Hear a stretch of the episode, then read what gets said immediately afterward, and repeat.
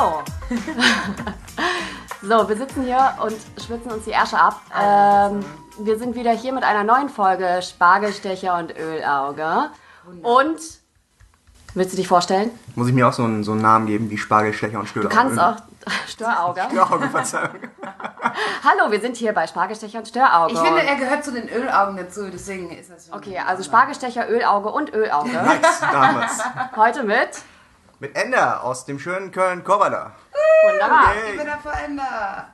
Ja, Ender ist ein Freund von der Nada, der ist heute mal mit dabei, äh, weil wir dachten, es ist doch voll öde, wenn wir immer nur zu zweit reden. Und äh, deswegen mischen wir den Laden mal heute ein bisschen auf und äh, Party hard. ja, machen hier so einen flotten Dreier vom Mikro. So, hi, wir sind da. Ähm, wir haben überlegt, äh, wir wollen heute total gerne einmal über Aufwachsen im Brennpunkt sprechen. Ich glaube, das ist ähm, das ist ein Thema, was viele einfach immer oft mit Migration verbinden, dass sämtliche Ausländer in Deutschland sich in irgendwelchen schlimmen, schlimmen Gegenden äh, zusammenrotten und dort unter schlimmsten Bedingungen aufwachsen etc. Ich glaube, das ist mit vielen, vielen Klischees verbunden. Ähm, ich glaube auch, dass viele Menschen immer noch, also es kommen ja immer wieder diese Sachen auf mit, in bestimmten Gegenden darfst du nicht so einfach rumlaufen, das ist gefährlich, weil da sind ganz, ganz viele Ausländer und so weiter und so fort. Die bösen Ausländer. Die bösen Ausländer. Und jetzt haben wir hier zwei nicht so böse Ausländer sitzen. Ist relativ. Weiß ja nicht. Wissen wir noch nicht. Das werden werden wir in den nächsten 30 Minuten herausfinden. Ähm, die eben wirklich äh, in Brennpunkten aufgewachsen sind. Nämlich äh, einmal hier in Köln-Chorweiler und Ehrenfeld, als es noch Ghetto war, wenn ich das richtig verstanden habe. Richtig. Und einmal in, ich habe keine Ahnung, wo du aufgewachsen bist, Nada. Ja, so gut kennen wir uns also. Ich bin in Ja. Beckum aufgewachsen, wir müssen sagen, es war nicht ein krasser also Hochhaussiedlung. Hochhaussiedlung. Sag's, sag's, wie es ist. Du bist in der Platte groß geworden. Ja. ja, gut. Ähm, Agatha kann da nicht so gut mitreden, weil die ist nicht im Brennpunkt aufgewachsen. Das ist halt so ein Luxusausländer irgendwie. Ne? Ich war so ein Luxusausländer, ja. Wir sind in, in der Düsseldorfer Innenstadt in unserer 50 Quadratmeter Wohnung zu dritt Krass. aufgewachsen. Krass. Und ich habe mit meiner Mutter ein Zimmer geteilt, bis ich zwölf war. Wann hast du den Goldzahn hier bekommen? Den Goldzahn, Ja. den habe ich erst mit meinem allerersten Gehalt vom Autoklauen mir finanziert. Ah. Genau. Supi, dann, ähm, ja, was können wir darüber, wie, wie, man, wie stellt man sich das überhaupt?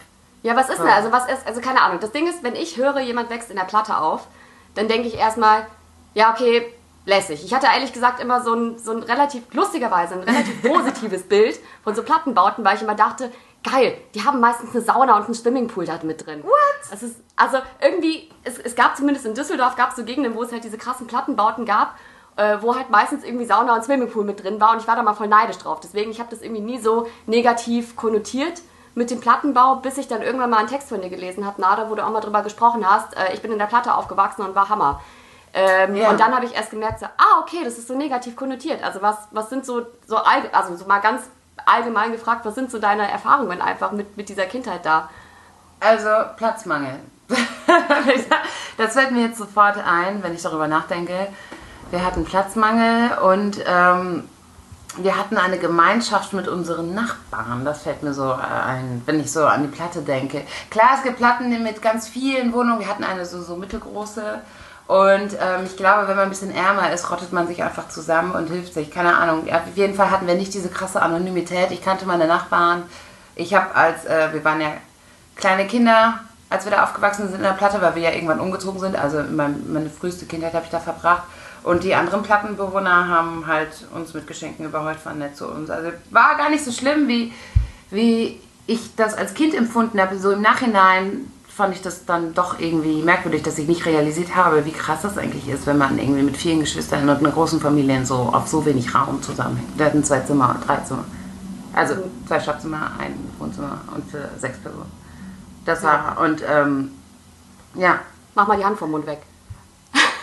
Fuck, ich hoffe, dass man mich gehört hat jetzt. Ich habe dich gut gehört. Hast Meinst du, dass die gehört? Zuschauer uns gehört haben? Die Zuschauer, die Zuhörer? Ich bin, Ja. diese Hitze hier macht mich einfach ein Die bisschen Hitze ist fertig. auch einfach, wir sind alle echt so ein bisschen Banane. So. Äh, wir haben auch voll vergessen, so, Emma, erzähl mal, wer bist du überhaupt und wo kommst du her und warum, warum sitzt du hier mit uns? Also, Bevor ich das tue, möchte ich erst noch die Frage für meinen Teil beantworten. Ähm, das Ding ist halt, die Schwierigkeit in der, in, in der Einschätzung besteht darin, das Ganze irgendwie in Relation zu setzen, weißt du? Ja. Das ist halt, ich weiß jetzt zurückblickend, dass es irgendwo ein Ghetto-Umstand war, aber zu der Zeit war es halt einfach, ich war in einem Haushalt mit liebenden Eltern, äh, Ich war Genau. in einem Haushalt, das habe ich damals schon wahrgenommen, in einem Haushalt, der ein bisschen vorsichtiger war. Ich war irgendwie nicht ganz so frei darin, dass ich rausgelassen worden bin, irgendwie von Eltern oder, oder, oder ich habe viel Zeit von der Super Nintendo verbracht, eben aufgrund der Tatsache, dass meine Eltern meinten, geh da nicht raus, da wirst du abgestochen. Aber abgesehen davon, das ist das Einzige, was irgendwie als Negatives heraussticht, abgesehen davon habe ich das wirklich wahrgenommen, als normale Kindheit, als normalen Umstand, so groß zu, zu werden, wie ich groß geworden bin. Und um jetzt mal die Brücke zu schlagen zu meiner Vorstellung, Smooth. Smooth. Anna, wow. ich bin geschaffen für diesen Job. Ich glaube, ich Ja, werde ein wiederkehrender Ja, Gast. ich glaube auch, ich glaube auch. Wir brauchen dich häufiger. Ja. Ich bin in Köln-Ehrenfeld äh, aufgewachsen. In den Bevor es cool Jahren. wurde. Bevor, es, bevor die Gentrifizierung kam, bevor die ganzen Studenten herkamen und das Café Rotkehlchen die Türen No aufgemacht hat. way, ey, Kaffee Rotkirche, finde ich richtig gut. Das, ich bin, ich habe ein geteiltes, ich, darauf kommen wir gleich später zurück. Jedenfalls, als Ehrenfeld noch größtenteils Kanaken war, bin ich da groß geworden. Äh, dieser Podcast, darf man Kanaken sagen? Ja, Du bestimmt. darfst Kanaken sagen. Cool, Ja. ich darf, weil ich selber einer.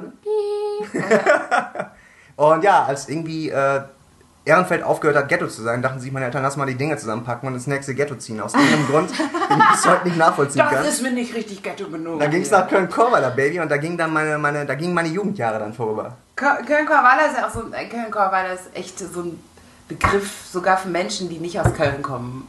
Ich glaube, das klingt Ja, für viele so nach Verderben, Untergrund, Sodom und Gomorra und Ja, da äh, ist so das Höllentor. Du weißt halt, dass du in einer schlechten Position bist, wenn die Zeit anfängt, Artikel über deine Hut zu schreiben. Weißt ja, ja, ja, auf jeden Fall, habe ich gelesen. Ich sogar. Oder wenn zwei Podcasterinnen dich hier ansprechen, ob du dich übersetzen kannst, dann weißt du auch so, wow, okay, der Tiefpunkt. Oder? Wie fühlst du dich so? Hast du das Gefühl, es war so der Tiefpunkt irgendwie? Oder hast du das Gefühl, das war jetzt wirklich so ein, so ein, so ein krasses Ding, dass du da aufgewachsen bist? Hast du da jetzt irgendwas krasses erlebt? Oder bist du traumatisiert? Straight outer Korweiler, Mann. Ja. Ist so, straight out of Korweiler. Ich, Ja. ich weiß halt aus meiner Peripherie, dass es Menschen gibt, die halt diesen Scheiß erlebt haben, den man aus dem Ghetto kennt, von wegen, äh, Was hast du erlebt? Was, was gab's da so? was ich selber erlebt habe, das ist halt der springende Punkt. Ich hatte halt eine relativ behütete, geile Jugend in Korweiler und auch in Ehrenfeld tatsächlich, weil ich einfach mich in den Ecken umgetrieben habe, wo es halt nicht so heiß herging. Das macht mich, glaube ich, zu einem sehr langweiligen Podcast-Gast. Ja, Nee, nee. danke, das war's dann. Nächste Okay, Folge. ciao, macht's gut. War cool. Nein, nein, nein, nein. Aber das Und- ist, deine Eltern kommen ursprünglich aus der Türkei. Richtig, ja. Und du bist, bist du hier geboren oder bist du äh, als Kind hergekommen? Ich kam im Krankenhaus in Köln-Lombrich, glaube ich, auf die Welt. Also Okay. ich bin Uh, okay. richtig kölsche Jung, Baby. Ey, so richtig, ey, krass. Ich bin, ich bin hart beeindruckt, weil ich bin so eine stinklangweilige Westfälin. Also hier. Äh, Damit kannst du gerade nicht Ja, hier mit den punkten, Großstadtkids. oh man. Ja, krass, aber was haben denn deine Freunde aus Korweiler erlebt? Wenn du sagst, dass du selber so krass behütet warst und äh, so keinen krassen Stuff erlebt hast, hast du denn von deinem näheren Bekanntenkreis irgendwas mitgekriegt? Yo, gerade kommt gerade meine eigene Erinnerung war, da- wurde gerade auf die Sprünge gebracht. Ich hatte mal so ein Happening, als ich 16 Jahre alt war. Ich war in Köln-Heimersdorf, direkt neben Köln-Korweiler. Und das ist jetzt wirklich eine, eine Erfahrung aus erster Hand, das ist jetzt nicht mal irgendwie aus zweiter Hand. Nicht da mal. ist es nicht mal das. da ist es dann passiert, dass ich mit meinen Jungs äh, damals mit einem Einkaufswagen, den wir vom Rewe mitgenommen haben, einen Hügel einfach Ge runterfahren geliehen, wir wollten. sagen geliehen. Ja, und dann später. Wir wollten das natürlich retourieren, aber das kam gar nicht erst dazu, dass wir es retourieren konnten. Da wir auf dem Weg zum Hügel, mit dem wir halt, wo wir halt runtercruisen wollten, von einem ganzen Rudel von Jungs aufgehalten worden sind, die frisch von der Kirmes in kamen und irgendwie Bock auf Krawall hatten. Scheiße. Ähm, Ja. ich wurde zusammengeschlagen. Das war meine erste, meine erste, Wow. mein erster Fight, den ich glorreich verloren habe. Ja, was, was waren das für Jungs? Was waren das für Jungs? Soll ich die Hautfarbe beschreiben? Äh, nee, also ich habe jetzt einfach, ich habe nicht gefragt, welche Farbe hatten die Ja, also hab ich wollte schon wissen, ob Jungs. das, Das war- Kartoffeln waren oder keine. Das waren keine Kartoffeln, aber das war schon das Klischee von dem, was du dir halt für diesen Stadtteil vorstellst, weißt du? Ja? Und So. was ist das Klischee, was ich mir da vorstellen kann? Warst du noch nie? äh, Stimmt, du warst noch nie in Köln. war noch Habt ihr in kein. Ghetto in Düsseldorf? Ein möchte gern Ghetto. Bestimmt. Ich glaube, ich glaub, Oberbilk war nicht so geil. Ich glaube, Reisholz war auch nicht so geil. Aber ich, hab, ich bin in Düsseldorf in, in Friedrichstadt aufgewachsen. Das ist ein Zentrum. Da ist schon relativ hoher ähm, Migrationsanteil. Aber es war dadurch, dass es halt wirklich, es war halt mega zentral. Es war halt nicht so, ich weiß, ich, ich fand es relativ normal. Es war kein, es war keine runtergerockte Gegend, sage ich mal. Es war nicht, es war nicht dreckig da. Es war nicht irgendwie dahin keine Leute auf der Straße rum. Äh, und es war halt, ich bin halt an einer sechsspurigen Straße aufgewachsen. So. Also da ist halt nicht viel Raum, dass sich da Leute irgendwie sammeln und blöd rumhängen und Scheiße bauen können. Ja, das, Alright. Ja, gut. Agatha ha- hat halt keine Gangstererfahrung. Das ist aber nicht so schlimm. Nee, außer Autoklauen, aber ansonsten. Außer Autoklauen. Wie alt warst du bei deinem ersten Autoklauen? Äh, ich hatte meinen ersten Kurs mit zwölf. Ah, da hatte ich ja. meine erste Rasur. Siehst du, wir haben so viel gemeinsam. Eigentlich nicht.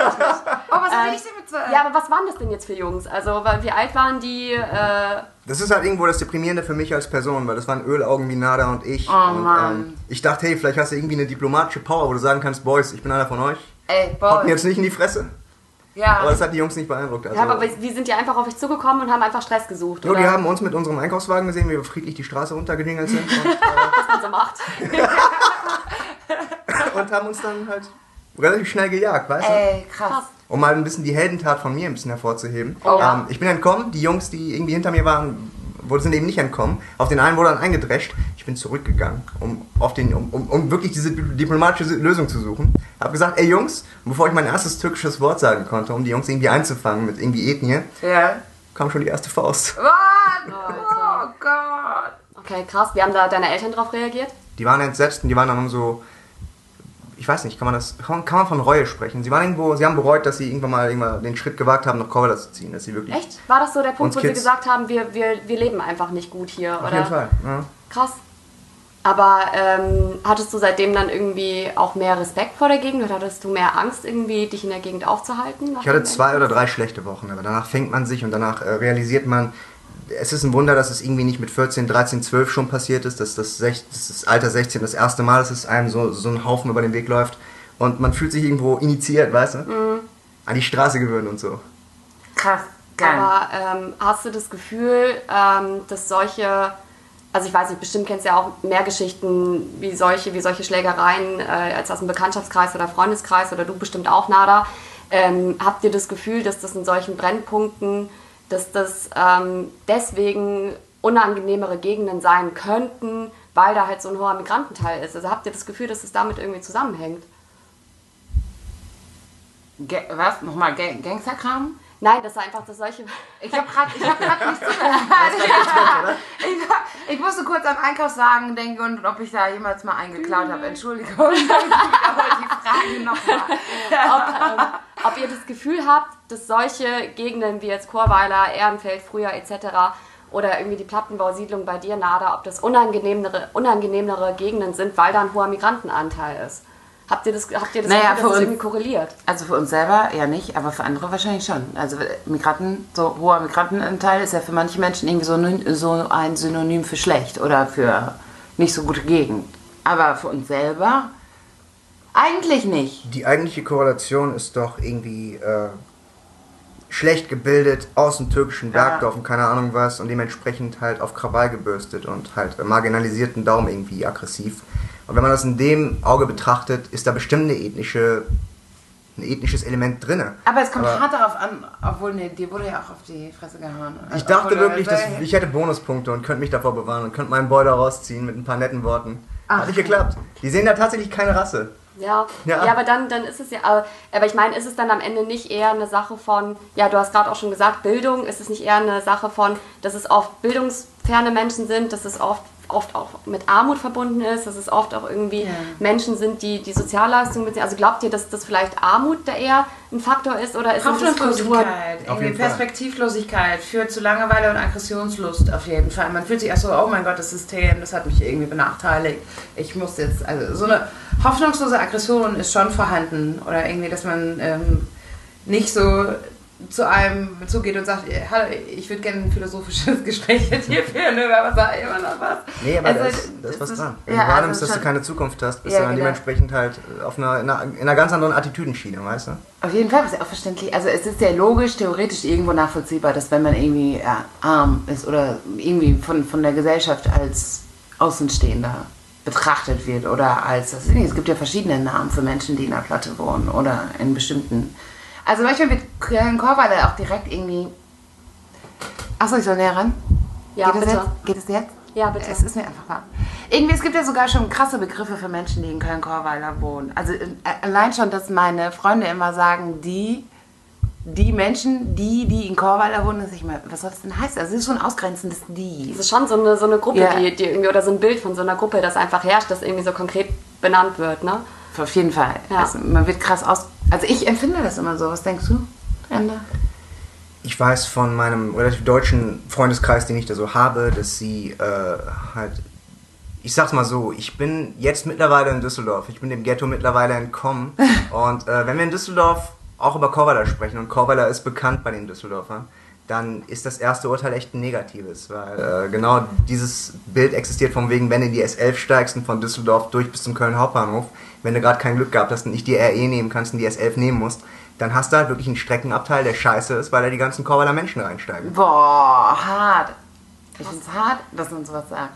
Aber wart ihr, ähm, wart ihr in jüngster Zeit nochmal, oder jetzt, jetzt als erwachsene Menschen, wart ihr nochmal Ja. in euren, in den Gegenden, wo ihr aufgewachsen seid? Also habt ihr das jetzt nochmal in jüngster Zeit gesehen, wie jetzt Chorweiler aussieht? Okay, Ehrenfeld ist ja anscheinend jetzt irgendwie Hip. hip geworden, äh, wie es da in Westfalen aussieht. Also habt ihr mal die Orte besucht und nochmal geschaut, wie es heute da ausschaut? Meine Eltern sind noch da, ich bin noch regelmäßig dort. Das heißt, Okay. äh, jedes Wochenende bin ich da und äh, in 15 Jahren hat sich in Korweiler nicht viel bewogen, glaube ich. Ähm, es ist vielleicht ein bisschen mehr Ghetto geworden. Aber ich glaube, ich kann das nicht richtig urteilen. Ich war damals ein kleiner Bub, ich bin jetzt erwachsen und habe die Welt einfach mit einer ganz anderen Brille, Brille, Brille in Betrachtung. Und dementsprechend äh, nehme ich die Dinge vielleicht anders wahr als damals. Aber im ja Großen und Ganzen ist meine Wahrnehmung einfach, dass sich Korweiler nicht zu sehr verändert hat.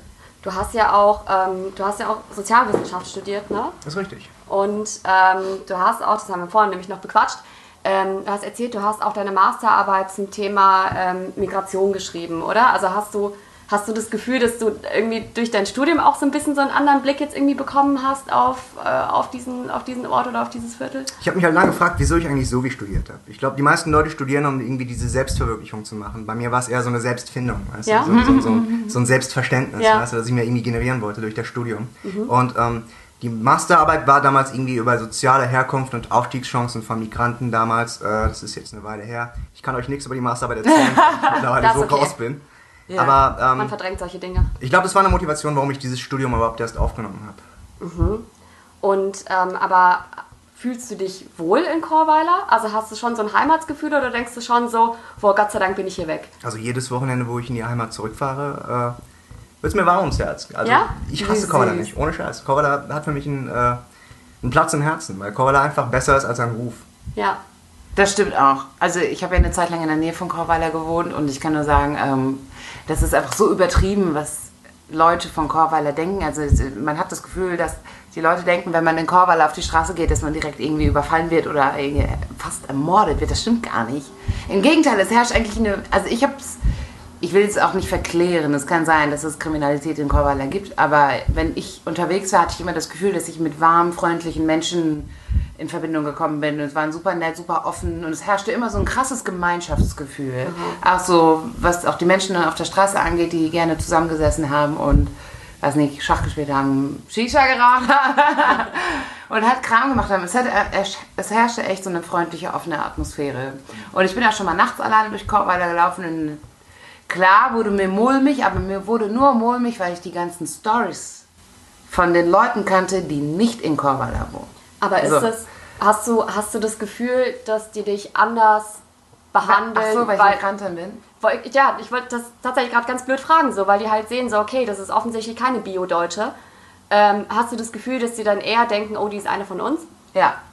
Und aber das ist nicht wertend gemeint, weder gut Ja. noch schlecht. Ich würde schon sagen, dass es die, denen das auf jeden Fall irgendwo in deren Bewusstsein auffällt. also du wirkst einfach nicht deplatziert. das kann sein. Ah, das meinst, kann du, sein. meinst du, das wäre anders, wenn ich da durchlaufen würde? Nein. Nein. Warum nicht? Wir haben, Weil wir haben einen guten Anteil von Russen und Polen.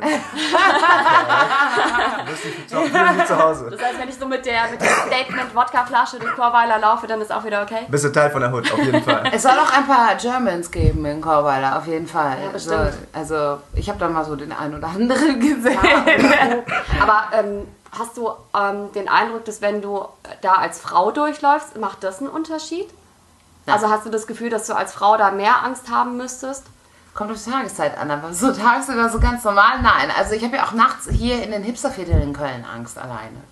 Ist, Also du hast einfach immer Angst. nein, so ist es nicht.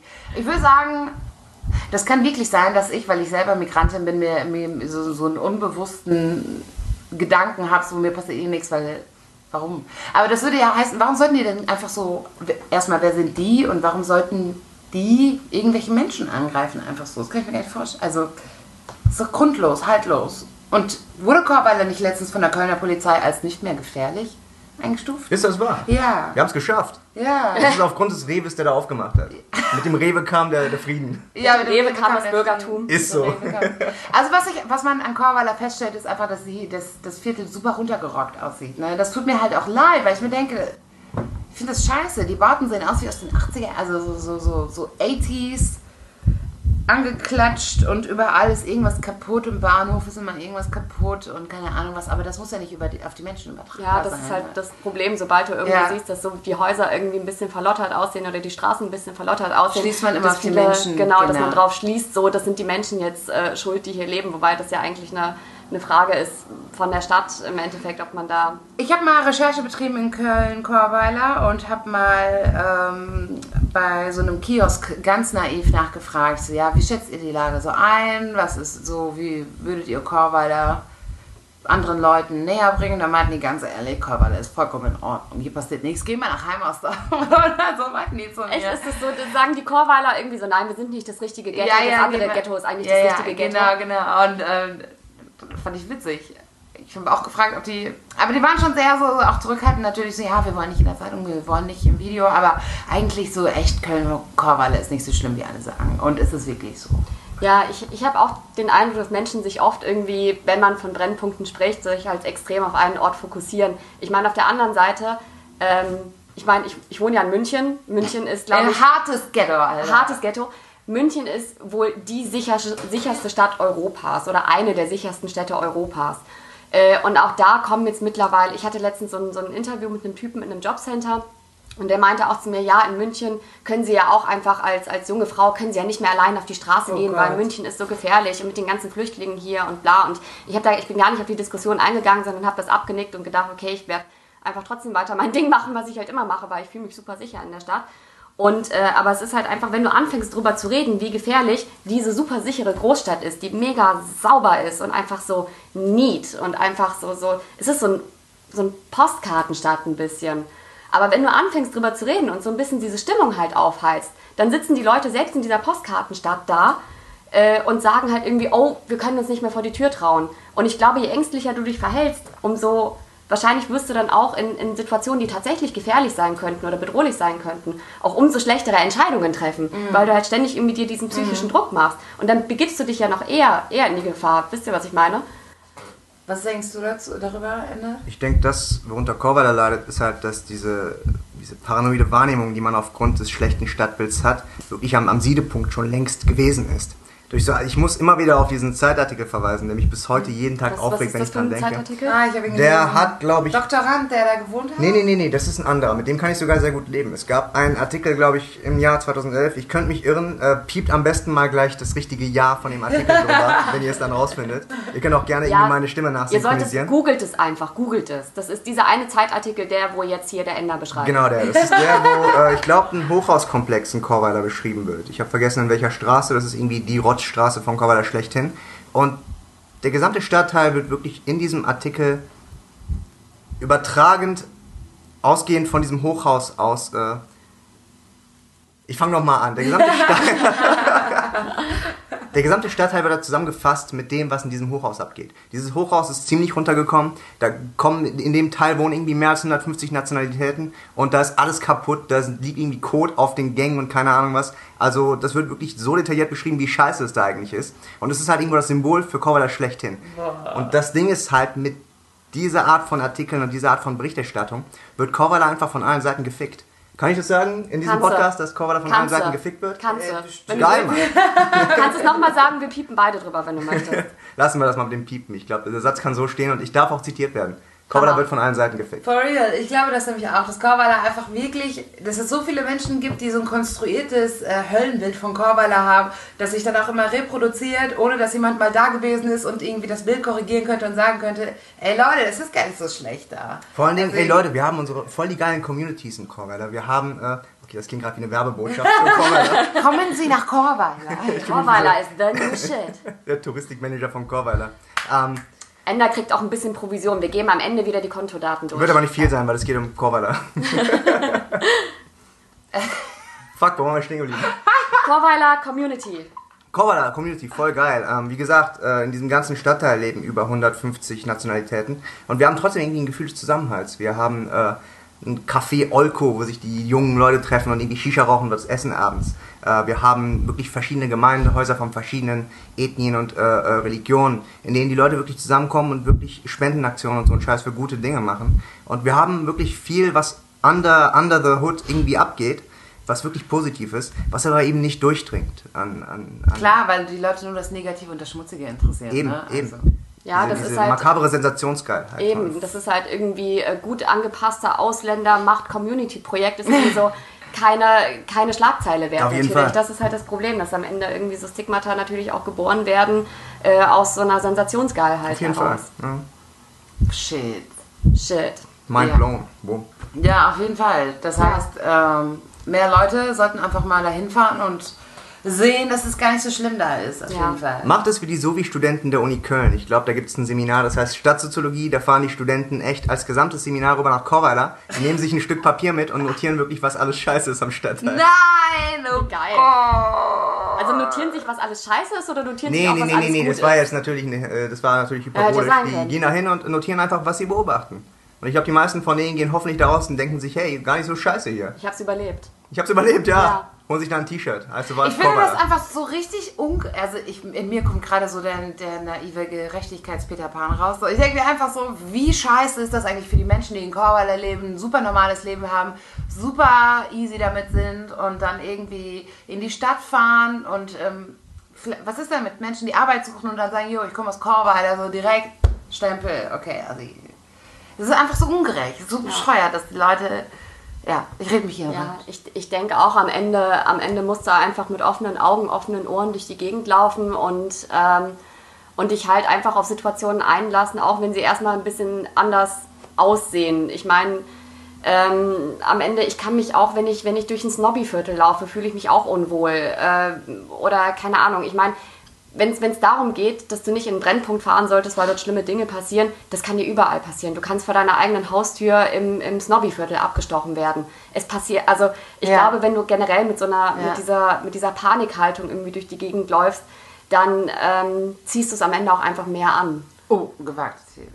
Aber ja, ich weiß, was du meinst. Ja, man, man schärft einfach, man hat einfach so ein bisschen den Tunnelblick fürs Negative dann, würde ich mal Das sagen. mal, ja genau. Total. Auf jeden Fall. Jo. Ja, äh, abschließend ändert, was würdest du äh, der Welt noch sagen? Boah, ich bin gerade Goggi. Es sind wirklich 40 Grad Celsius und ich kann nicht mehr klar schon- denken. Wir versuchen uns schon die ganze Zeit Luft zuzufächern hier mit so, mit so Essensplatzhaltermatten äh, Platzhaltermatten und sitzen hier irgendwie wie so drei so Könige.